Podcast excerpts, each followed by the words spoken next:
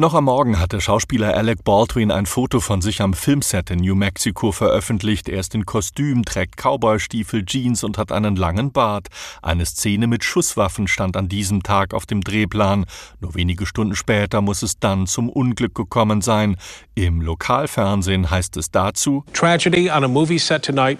One person dead, another hospitalized after a prop gun fired by actor Alec Baldwin. Laut Polizeibericht hat der 63-jährige Baldwin, der zugleich auch Produzent des Films ist, wohl mehrere Schüsse bei den Dreharbeiten mit einer Requisitenwaffe abgefeuert. Er wusste aber anscheinend nicht, dass diese vermutlich mit echter Munition geladen war. Die Ermittler untersuchen derzeit, wie und welche Art von Projektil abgefeuert wurde.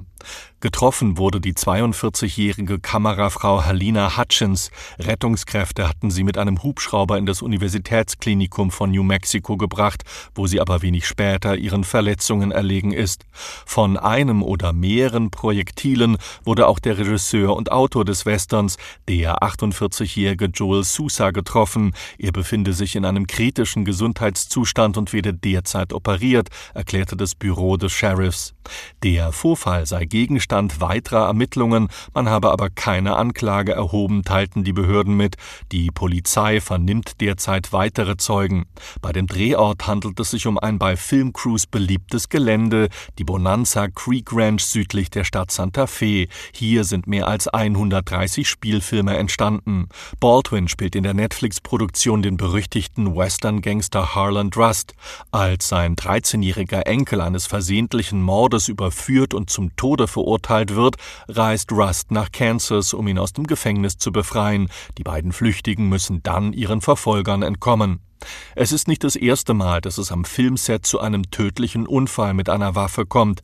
Der Schauspieler John Eric Hexam wurde am 18. Oktober 1984 am Set der Fernsehserie Cover Up, deutscher Titel Mode, Models und Intrigen, getötet, als er sich versehentlich mit einer mit Platzpatronen geladenen Waffe in den Kopf schoss. Obwohl die Patrone kein Projektil enthielt, war der Druck so stark, dass die Verletzungen am Kopf tödlich waren. 1993 1990 starb Brandon Lee, der Sohn der Kampfsportlegende Bruce Lee, nachdem er am Set des Films The Crow von einer mit Platzpatronen geladenen Waffe in den Kopf geschossen worden war. Beide Vorfälle wurden damals als Unfälle gewertet